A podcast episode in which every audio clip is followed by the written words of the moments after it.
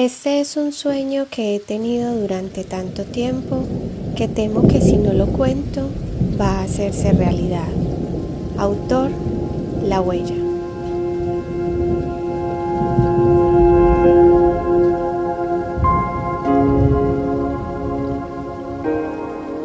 Jin Yang Capítulo 3 El propósito Después de batallar varios metros hacia abajo entre caudalosos arroyos, llegaron a un lugar donde el río los abrazaba con suave calma, similar a las dormilonas aguas del lago donde habían caído. El escaso movimiento acuático era compensado por los deslumbrantes colores de las rocas, tan variados en tonalidades como en trazos. Eran piedras cubiertas por capas de moho, pero a lo lejos bien podrían confundirse con corales del mar, formando arcoíris esmaltados por los rayos del sol. El agua cristalina parecía pintarse de colores y mientras caminaban buscando la orilla, las ondas mezclaban las tonalidades formándose nuevos matices. En cuanto Chiron llegó, notó que un integrante del equipo faltaba. Era un hombre alto y delgado que había llevado al río en su segundo regreso. Concentró su atención en el sujeto de rasgos asiáticos con quien recordaba haberlo visto deslizarse en el río y con mirada premiante lo obligó a formular la respuesta a una pregunta que él no se atrevió a pronunciar. Aquel joven sumiso con los ojos inundados de lágrimas y un temblor en los labios que se prolongaba hasta su mano derecha musitó Mientras sorteábamos el río, una piedra enorme se levantó y él desapareció como si se lo hubiera tragado, y no pude buscarlo porque la corriente me arrastró. Su voz se detuvo por el horror de las imágenes que recordaba, y sus ojos se movieron como si estuvieran atrapados e intentaran escapar. El líder pudo entender cuáles eran aquellas criaturas. Recordaba haberlas visto en una de las páginas de los libros que había estudiado, eran rocas enormes que permanecían camufladas en medio de los ríos, esperando inmóviles la llegada de una presa para abalanzarse sobre ella como hienas hambrientas.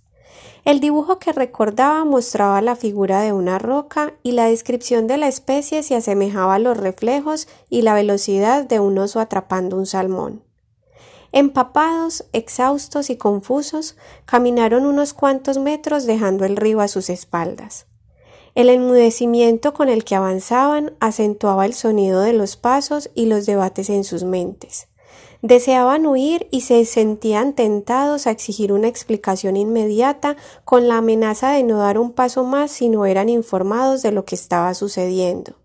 Pero el miedo acobardaba su determinación, limitándolos a caminar unos al lado de los otros, asegurándose de apresurar el paso para no quedarse atrás. Fueron llevados hasta una especie de peña gigante, cubierta por enredaderas con colores degradados entre negro, café y amarillo azabache. A lo lejos la enredadera parecía formar figuras similares a las que observaban en el pelaje de un gato pardo y el viento las ondulaba como si estuvieran al acecho. Ninguno se atrevió a dar un paso cerca de las enredaderas, ya habían entendido que en ese bosque nada era lo que parecía. Si la lluvia era caníbal y una piedra podía cazar como un oso, ¿qué podría esperarse de una enredadera pintada de tigre? Shiron removió las ramas para palpar las rocas y encontró un espacio estrecho lo suficientemente alto para pasar erguido. Después de inspeccionar en el interior, les informó que podrían atravesarlo con confianza. Todos ingresaron temerosos, escrutando las paredes palmo a palmo, y aunque el pasadizo tenía la suficiente holgura para la mayoría, caminaron con la columna encorvada, como si el techo rozara sus cabezas. Cuando ingresaron suponían que sería una cueva parecida a la que los había acogido después del episodio del lago, pero solo caminaron unos escasos cuatro metros y salieron de nuevo a la intemperie del bosque. Se miraron confusos mientras el guía removía de nuevo las enredaderas, revelando una puerta camuflada entre las rocas que era casi imposible de distinguir por tener el mismo color amarillo oxidado de la peña. La palma de su mano funcionó como llave de acceso, y los apresuró a todos para que ingresaran cuanto antes mientras les aclaraba. La entrada en forma de cueva funciona para despistar a cualquier entidad que nos persiga. Creerá que encontró la entrada de nuestro escondite, pero en cuanto la cruce no tendrá idea de hacia dónde nos dirigimos. Además, esta puerta solo puede ser abierta por nosotros, por lo que pueden sentirse seguros en este lugar. Cuando atravesaron el acceso, se asombraron por encontrarse en un nuevo bosque. Sin embargo, la hierba verde, los árboles con troncos cafés y hojas en cada rama se percibían diferentes a las inhóspitas especies del bosque del agujero oscuro. Todo en ese lugar era muy familiar, era como estar de nuevo en la Tierra y esos pequeños detalles que en su planeta eran imperceptibles aquí cobraban un enorme valor. Estamos en el universo infinito, por lo que tenemos acceso a puertas que nos conducen a diferentes mundos ingresamos a un lugar similar a los que podemos encontrar en nuestro planeta, por lo que es mucho más seguro para nosotros. Aquí permaneceremos un tiempo para iniciar con un entrenamiento básico para poder internarnos de nuevo en el bosque del agujero. El ánimo de Shiron parecía más sosegado. Podría decirse que se sentía aliviado de ver a todos cruzar la puerta.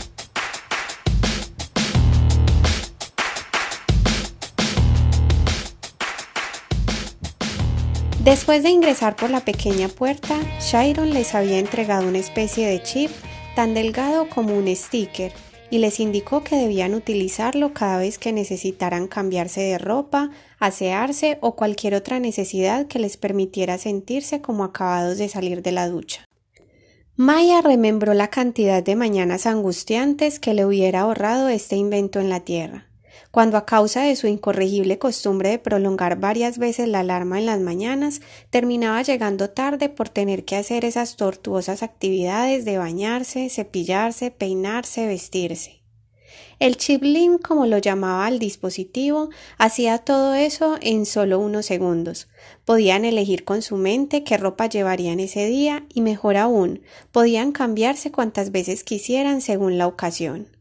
Solo tenían que mantenerlo ubicado detrás de la oreja, y ese pequeño dispositivo en forma de gota los desnudaba y los vestía cuantas veces lo definieran. Este invento llevaría a la bancarrota a las empresas de confecciones, especuló la joven haciendo decenas de cambios de ropa.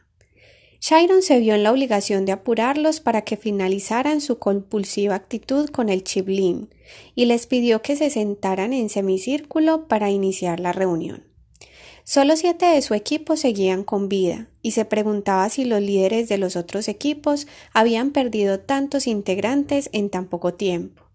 Le torturaba el hecho de vaticinar que no llegarían con soldados suficientes a la base de entrenamiento, y a causa de ese temor no lograba encontrar la actitud adecuada con la que debía aparecer frente a estas desconocidas personas. Consideraba que si fueran máquinas podría idear un mecanismo que les garantizara la obediencia, pero ¿qué fórmula debía utilizar con personas cuando eran tantas las variables? Todos los consejos de los libros de liderazgo que leyó en el último año se esfumaron justo cuando más los necesitaba pero su conversación interna fue interrumpida por Maya, para quien ya era insoportable tan prolongado silencio, y no comprendía cómo podían permanecer callados cuando había tanto de qué hablar.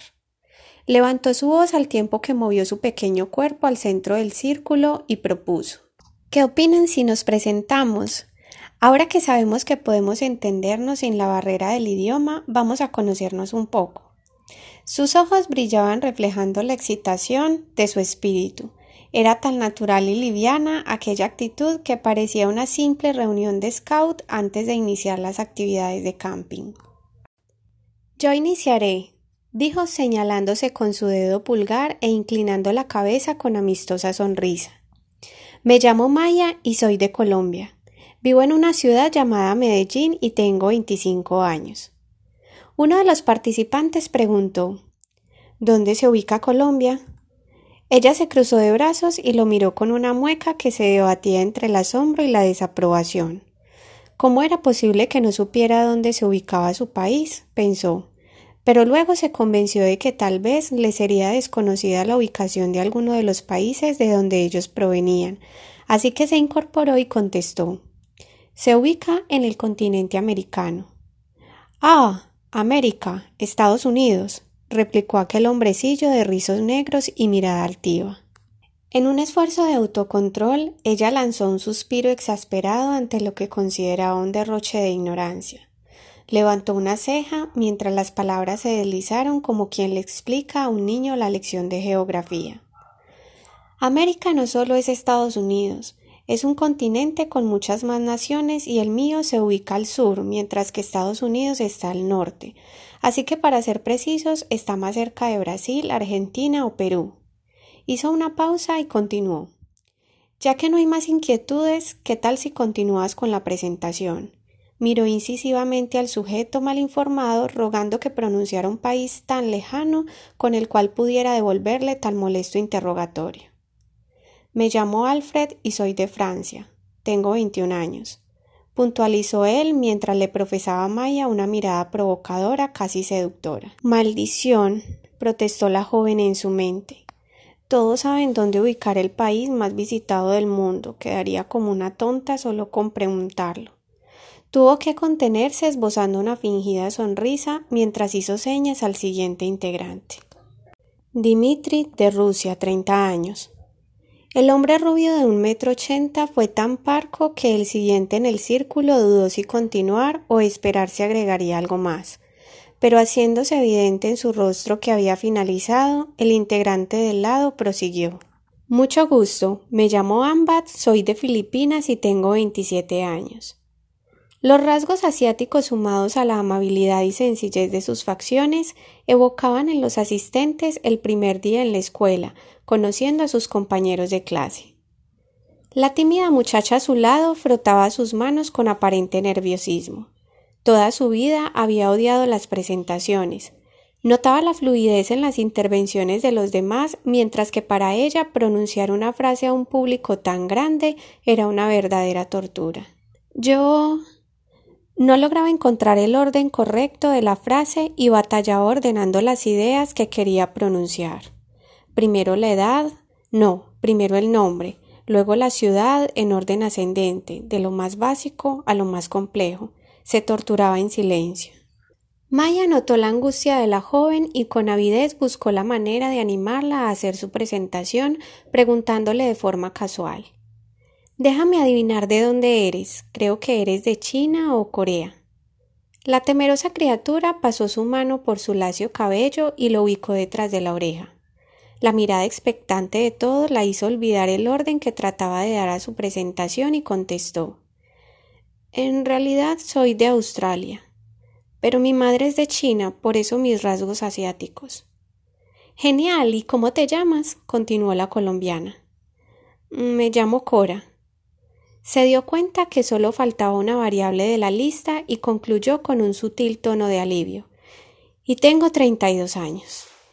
La moderadora sonrió mostrando sus pequeños dientecitos blancos y miró a la anciana que estaba sentada al lado de Cora. Aquella mujer tendría alrededor de 70 años y la ropa que había elegido con su chip era igual que la que traía puesta desde su primer encuentro en el lago el vestido rojo más abajo de sus rodillas que la hacía parecer más pequeña de lo que realmente era, y completaba su atuendo con la única pieza que no le habían visto antes, una pañoleta color beige amarrada a su cabeza al estilo pirata. La anciana de ojos pequeños y siempre sonriente no pronunció una sola palabra. Señaló con el dedo hacia el piso, donde con piedras y ramas escribió algo que no era comprensible. Puedes escucharnos pero no puedes hablar, ¿verdad? le preguntó la moderadora de la presentación. La abuela asintió con la cabeza, así que Maya le pidió al ruso que mirara lo escrito en el suelo, porque logró identificar el idioma, pero no acertaba a encontrar la traducción. Kazajistán, indicó Dimitri con los brazos cruzados. La colombiana posó sus manos sobre las de la anciana y con ternura le dijo ¿Te podemos llamar abuela? Y como respuesta recibió una angelical sonrisa de aprobación. A continuación se presentó la mujer morena de labios gruesos y cabello trenzado. Fue la única en la reunión que decidió quedarse de pie y hablaba con las manos atrás de su cuerpo. Aluna es mi nombre, soy de Senegal, es un país del continente africano. Soy soldado y tengo 35 años. Al pronunciar la palabra soldado, irguió con entereza la espalda y todos pensaron que saludaría al estilo militar. pero fue solo producto de su imaginación por la rigidez de su postura. Finalmente, Chiron, que agradeció para sus adentros la ayuda de Maya por sacarlo del apuro de la apertura, tomó la palabra y en un tono muy serio empezó a hablarles. De nuevo me presento. Yo soy Chiron de la India, tengo 28 años y seré su líder a partir de ahora. En este espacio voy a informarle la razón de su presencia en este bosque. No será fácil de asimilar, pero es la realidad a la que nos enfrentamos y necesitamos el compromiso de todos a partir de ahora. Miró a sus interlocutores para confirmar que estuvieran atentos al mensaje que diría a continuación. La destrucción de nuestro planeta se aproxima. Aparecerá alguien con el poder suficiente para desintegrar cada grano de arena del globo que hasta ahora ha sido el hogar de la humanidad y de todos los seres que lo habitan Nuestras familias, amigos, países enteros serán disueltos si no logramos detenerlo. Vio en la mirada de todos la afectación que les producía aquella noticia. Algunos no lograban asimilar aquello que bien podría ser el argumento de una película y a pesar de que el tema era tan confuso no consiguieron formular preguntas. El líder continuó. Hemos sido sacados del planeta para recibir el entrenamiento necesario para la batalla. Este bosque es solo un lugar de paso, es una especie de agujero de gusano que nos conduce al lugar donde todos los equipos nos reuniremos. Nuestra meta inicial es llegar a Circinus, donde contaremos con la tecnología para mejorar las habilidades. Somos 10 líderes encargados de guiar a los equipos. Fuimos instruidos en la Tierra durante un año para recibirlos y conducirlos por este bosque, pero ingresamos al agujero al mismo tiempo que ustedes. Supongo que han notado cambios en sus cuerpos. Estos son porque estuvieron aproximadamente un mes en los capullos, haciéndose más fuertes, veloces y resistentes para poder vivir en este ambiente extraterrestre. Los líderes no pasamos tanto tiempo encapsulados, por lo que yo desperté unas semanas antes y he desarrollado algunas habilidades que ustedes también deberán aprender en algunos días. Después de recibir esta información, Cora entró en una especie de éxtasis olvidándose del lugar donde se encontraba. Interrumpió la explicación del líder sin aparente intención de hablar con nadie y solo empezó a decir en voz alta todos sus análisis científicos sobre la relatividad, cálculos de tiempo, espacio y finalizó casi extasiada con la expresión. Einstein tenía razón. Un embarazoso silencio precedió su intervención, ya que nadie entendió ni la mitad de lo que había dicho. Vio en todos los rostros la expresión que tanto conocía y que la lastimaba, considerándola como la principal razón por la que evitaba el contacto con las personas. Pero el silencio nuevamente fue interrumpido por Maya, quien la abrazó sin razón aparente y le dijo Increíble, eres un genio. La científica no se había percatado de que la mirada de aquella joven era diferente a la de los demás. No reflejaba nada de desaprobación, por el contrario, chispeaba tanta admiración que no podía creerlo. La palabra genio que había usado era una de las que Cora más odiaba, porque muchos se referían a ella de esa manera mientras inyectaban un acento de burla o rechazo. Pero al ser pronunciada por Maya, la sintió sincera y refrescante. Dimitri, ignorando la escena de las dos mujeres, se dirigió a Chiron. ¿Contra quiénes pelearemos y por qué quieren destruirnos? No nos han especificado qué tipo de seres son los que quieren destruirnos o las razones que los motivan. Solo hacen referencia a ellos como la oscuridad. Cuando lleguemos al campo de entrenamiento seremos informados al respecto. Luego, Aluna con gran ardor en la mirada interrogó ¿Cuándo será la batalla? No se tiene una fecha estimada, respondió el líder. Todo dependerá de la preparación tanto de nosotros como del enemigo. Al parecer también necesitan tiempo de entrenamiento, es por eso que debemos trabajar muy duro para estar listos antes que ellos. Ya ustedes conocen los peligros del bosque. No nos será posible atravesarlo si no desarrollan habilidades mínimas de batalla. Mañana iniciaremos con la clase de saltos, son necesarios para desplazarnos con mayor velocidad. También aprenderemos técnicas de pelea cuerpo a cuerpo y finalmente manejaremos armas. Cuando dominen un poco estas habilidades, continuaremos nuestro avance por el bosque. Se dio por terminada la reunión de ese día y los llevó a una planicie donde flotaban once puertas grises. Les indicó que cada uno podía elegir una puerta, la cual los conduciría a una especie de habitación para descansar. Dos semanas después, tras largas jornadas de entrenamiento, casi todos los miembros del equipo podían levantarse de 6 a 10 metros del suelo y dominaban algunas técnicas de defensa personal.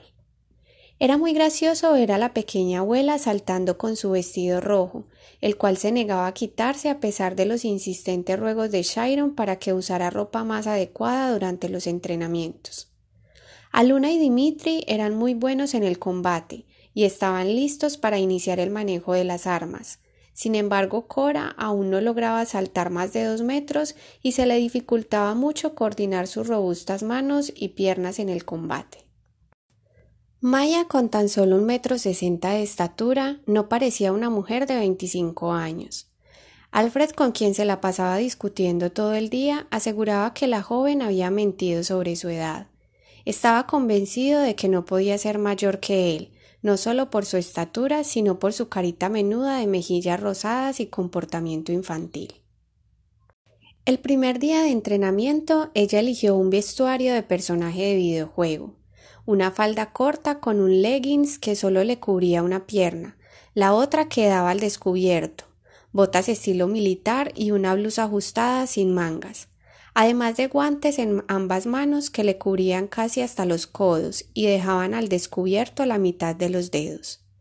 Ese día conocieron el lugar de entrenamiento y Alfred no desaprovechó la oportunidad para iniciar la batalla campal que cada día libraba contra ella.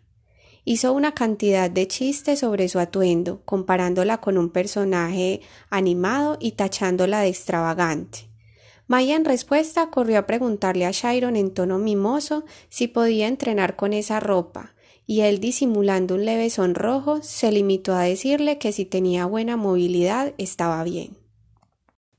En realidad esta nueva vestimenta favorecía la atractiva figura de la joven con curvas pronunciadas que una latina puede ostentar de forma natural. El traje verde que lucía resaltaba su piel mestiza y su corto cabello que solo llegaba a los hombros le adicionaba un toque de picardía.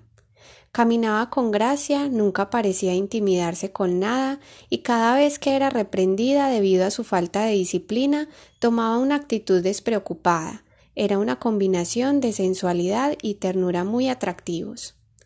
Ese primer día el mismo Alfred tuvo que contener la respiración antes de lograr articular las frases necesarias con las que podía empezar a molestarla, y de ahí en adelante siempre buscaba una justificación que le garantizara estar cerca de ella y llamar su atención. Maya no necesitó el entrenamiento de los altos, ya que podía alcanzar la misma altura que Shiron, al parecer, solo el líder la había visto el día de la lluvia de semillas y los demás quedaron fascinados con la hazaña lograda en tan poco tiempo. Él no se explicaba cómo había sido posible que el mismo día de haber salido del capullo una niña sin entrenamiento lograra saltar tan alto como él. Mantuvo en secreto el hecho de que tuvo que entrenar dos días completos después del salir del capullo para alcanzar la altura que ella en el primer salto había conseguido. En una semana ya dominaba las artes de combate con toda destreza e iniciado el entrenamiento con armas, mostrando tanta habilidad que el líder le regaló una espada que cargaba orgullosa de forma permanente. Durante esa semana se hicieron muy cercanas Maya y Cora. El hecho de que la colombiana fuera una máquina parlanchina llenaba de tranquilidad a la tímida australiana, ya que no tenía que esforzarse mucho para mantener una conversación, cuando la joven se las arreglaba sola con un monólogo tras otro. Una tarde estaban sentadas sobre la rama de uno de los árboles de entrenamiento. Era evidente que Cora estaba deprimida por ser la única que no avanzaba lo suficiente con los saltos. ¿Cómo haces para saltar tan alto? preguntó Cora. Yo no logro comprender cómo es posible que nuestros cuerpos puedan elevarse de esa forma. Maya, entendiendo su mortificación, precisó Ese es el punto. No tienes que comprender nada porque estamos en un mundo que se rige por leyes diferentes a las que conocemos en la Tierra. Basta consentirlo y disfrutarlo. Luego cambió su tono serio y esbozando una sonrisa picarona añadió Yo creo que lo que tú quieres es cruzar el bosque sujetada a la espalda del musculoso Chiron. Maya, ¿cómo podría interesarme en eso en medio de esta situación?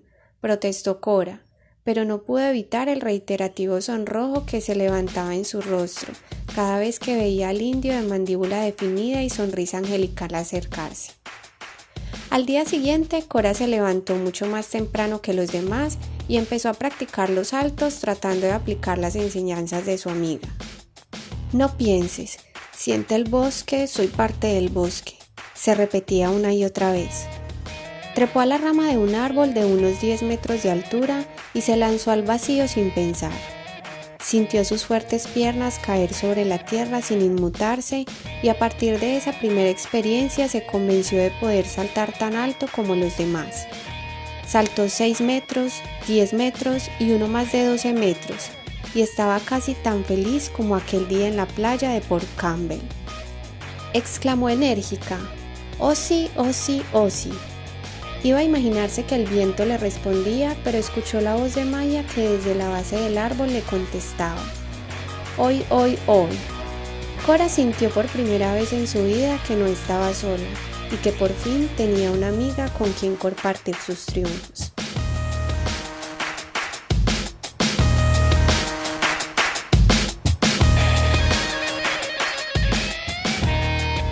No te pierdas el siguiente capítulo titulado El protector del bosque.